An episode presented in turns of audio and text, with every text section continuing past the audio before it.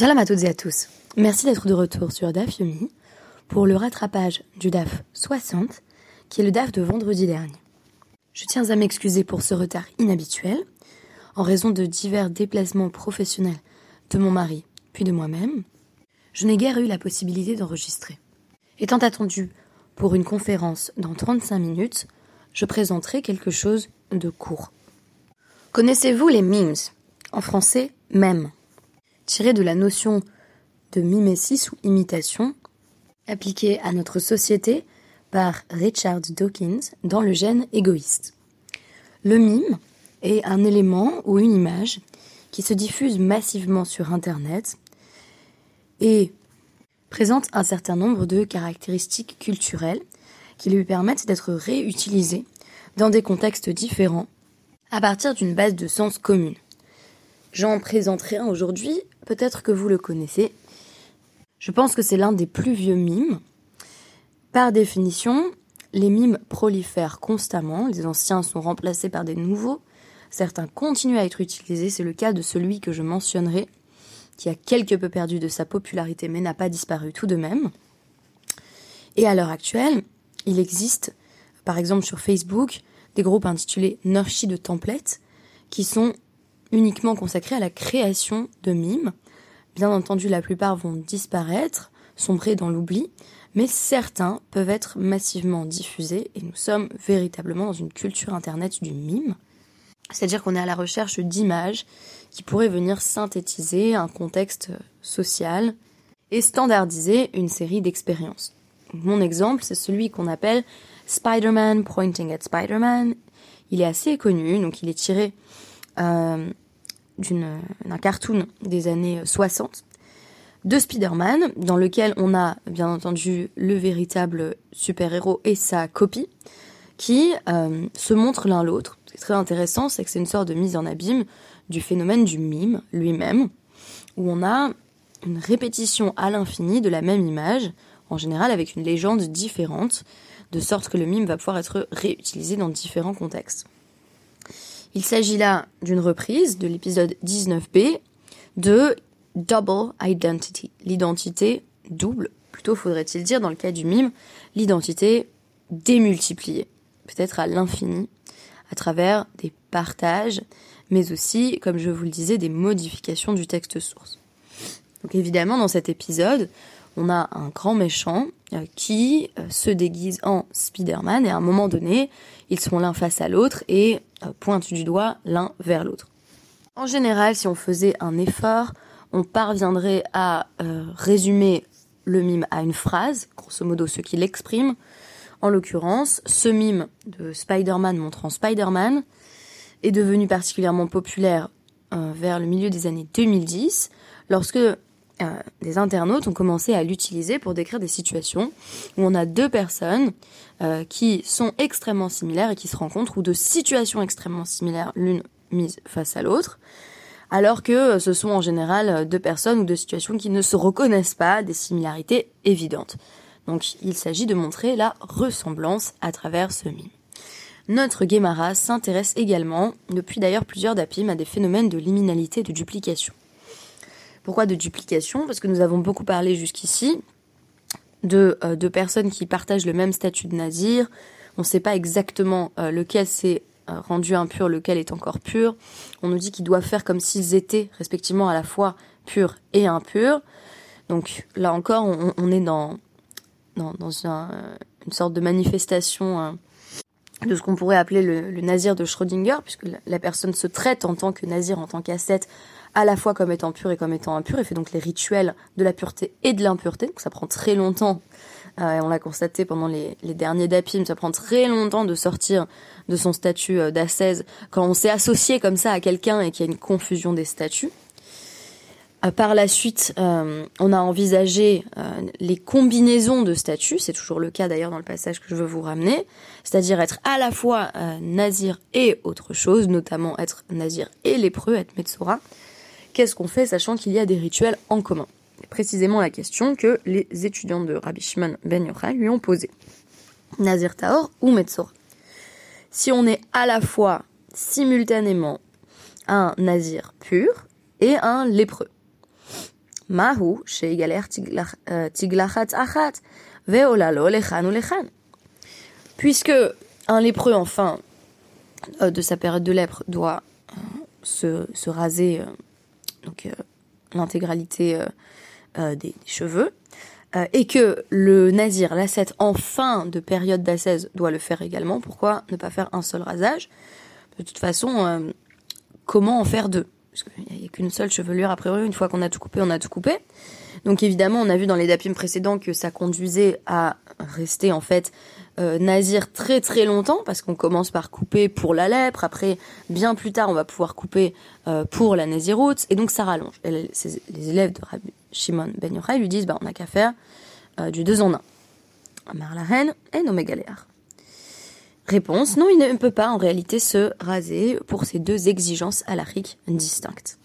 Pourquoi? Eh bien parce que l'objectif n'est pas le même. C'est-à-dire que on peut avoir deux statuts qui coexistent en soi, à travers soi, mais euh, ces deux statuts, même s'ils ont des rituels similaires, ne procèdent pas euh, des mêmes nécessités. Je vais essayer d'expliquer pourquoi dans un second temps. Donc Rabbi euh, Shimon Bar Yochai commence par leur répondre. bah, quand le Metzora finit sa période de tsarat, et en fait il est en train de, de, se, de se couper les, les cheveux, certes, donc tiglachat. Mais son but, euh, c'est de, euh, de se refaire pousser les cheveux. Alors qu'à la fin de la Néziroute, il n'y a pas de nécessité de faire en sorte que les cheveux repoussent. On parlait justement euh, de, de ce nazir qui avait rencontré Rabbi Shimon Ben Yochai et qui disait au contraire si je me rase à la fin de la Néziroute, c'est quelque part pour renoncer à ma beauté. Donc rien n'implique dans une fin de période d'ascèse qu'on ait envie que les cheveux repoussent.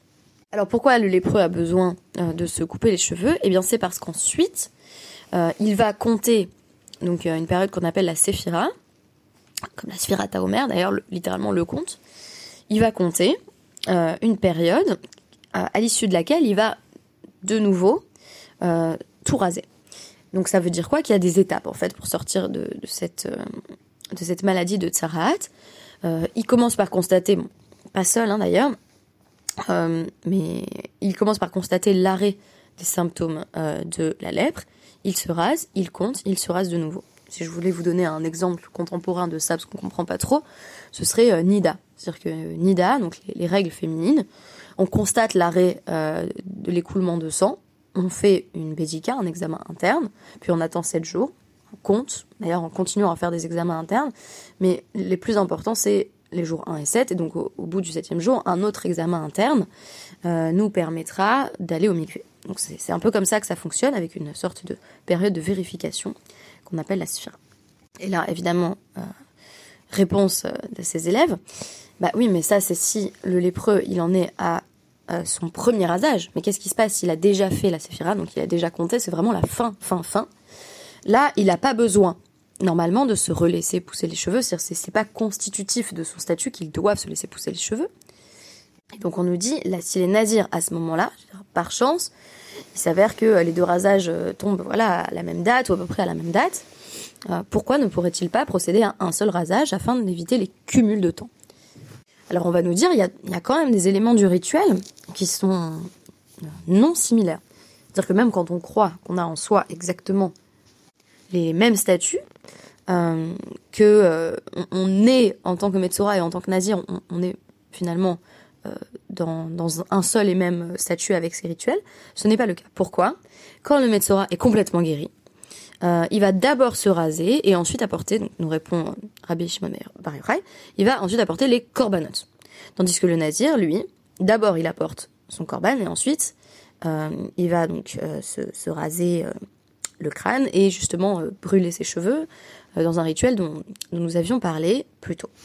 Alors on nous dit, ok, on comprend maintenant pourquoi ce qu'on appelle la Tieglachat Metzora, c'est-à-dire le, rasage euh, de, l'ancien lépreux, qui techniquement à ce moment-là est dans un statut liminal de ne plus être lépreux, s'il parvient à terminer son compte et à, se raser, à porter ses sacrifices.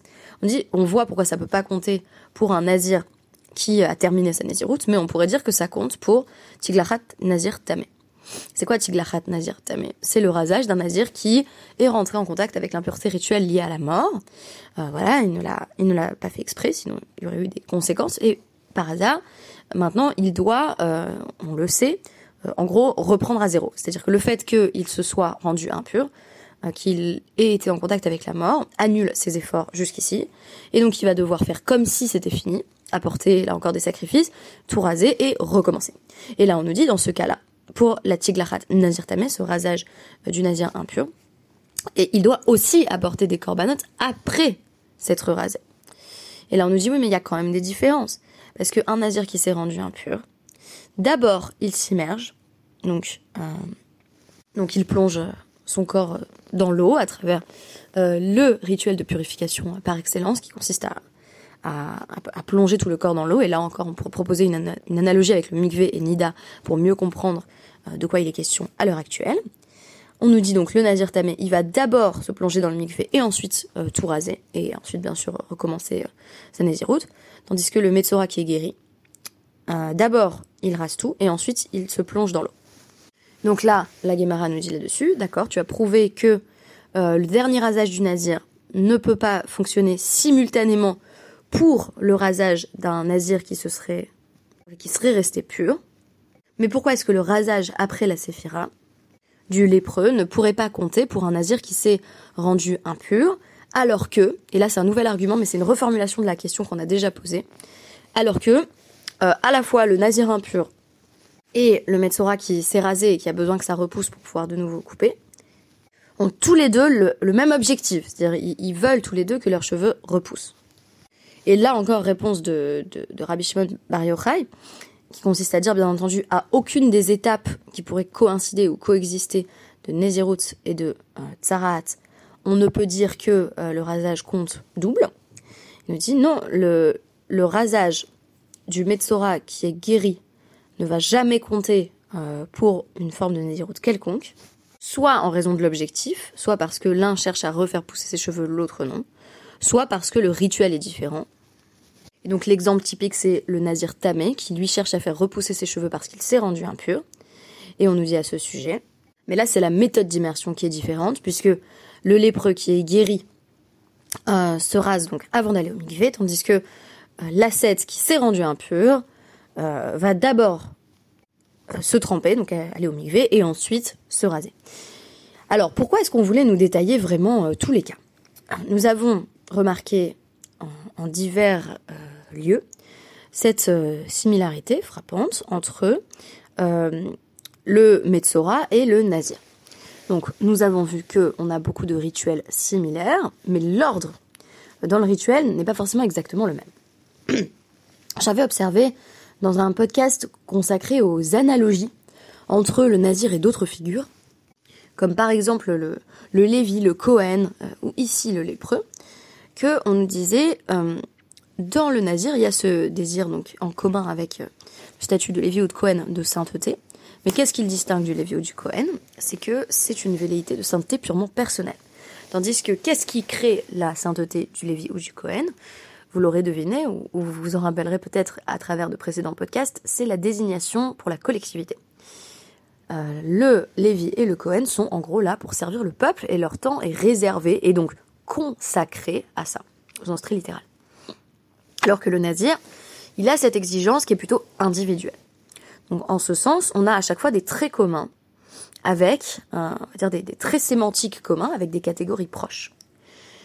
Grosso modo, pour que deux termes aient un sens du point de vue linguistique, il faut qu'ils aient euh, pas, il faut qu'ils n'aient pas, pardon, tous leurs traits euh, linguistiques en commun, à moins qu'on parle évidemment de, synonymes purs et simples. Et là encore, souvent, il y a malgré tout euh, des nuances de sens. Donc, le principe d'une analogie, ça va être de dire voici ce que X, Y et Z ont en commun. Donc on va dire, le nazir cherche la sainteté, en cela il est comme le Lévi ou le Kohen. Et en même temps, on l'avait comparé déjà au Metzora, au lépreux, en disant, le lépreux, c'est pas une simple maladie de peau, en général c'est associé à la perception ou à la réalité d'une faute morale. Donc euh, le lépreux a contracté la lèpre parce que quelque part il y avait quelque chose à se reprocher. On parlait de l'association constante entre lèpre et la chanara, le fait euh, d'avoir médit des autres. Et le nazir perçoit également euh, une faute possible ou potentielle en lui ou en elle. On parlait par exemple de, l'adultère, de, la légèreté poussée jusqu'à la débauche qui, est d'ailleurs au tout début aussi du traité Sota. Vraiment, euh, l'introduction du traité, c'est euh, pourquoi euh, on, va juxtaposer donc Nazir et Sota? Et eh bien précisément parce que le Nazir, il voit la femme Sota, il n'a pas envie de devenir comme elle. Donc on aurait d'une part la perception d'une faute, d'autre part la faute avérée qui fait qu'on contracte la lèpre. Et du coup, ce qui m'intéresse ici, c'est que euh, j'ai l'impression que le raisonnement de, Rabbi Shimon Bar c'est d'ailleurs assez conforme à ce qu'on sait de lui. C'est un raisonnement qui est dans la rigueur, c'est-à-dire il vient nous dire attention, toute analogie a des limites. Euh, il est bon, euh, en tout cas il n'y a pas problématique, de pointer du doigt les intersections entre deux catégories, notamment sur la base de la liminalité dont je parlais. C'est-à-dire que en tant qu'ils vont passer d'un statut à un autre, le Metzora et le Nazir sont relativement similaires et c'est pourquoi ils ont des rituels qui se ressemblent mais simultanément. Là où chez le Metzora on peut supposer une faute réelle et la nécessité de l'expier, chez le Nazir on a une démarche différente qui est une démarche de recherche de sainteté personnelle et d'exigence vis-à-vis de soi-même. Et là on a envie de nous dire, poussons jusqu'à l'extrême la ressemblance supposée et disons qu'on a affaire à un Nazir tamé, c'est-à-dire à un ascète qui a raté son pari d'ascèse et qui s'est rendu impur. Celui-là, tu pourrais quand même me dire qu'il ressemble au lépreux. Et on vient nous dire, Là encore, la transgression n'est pas la même, car le rapport au processus de purification n'est pas identique.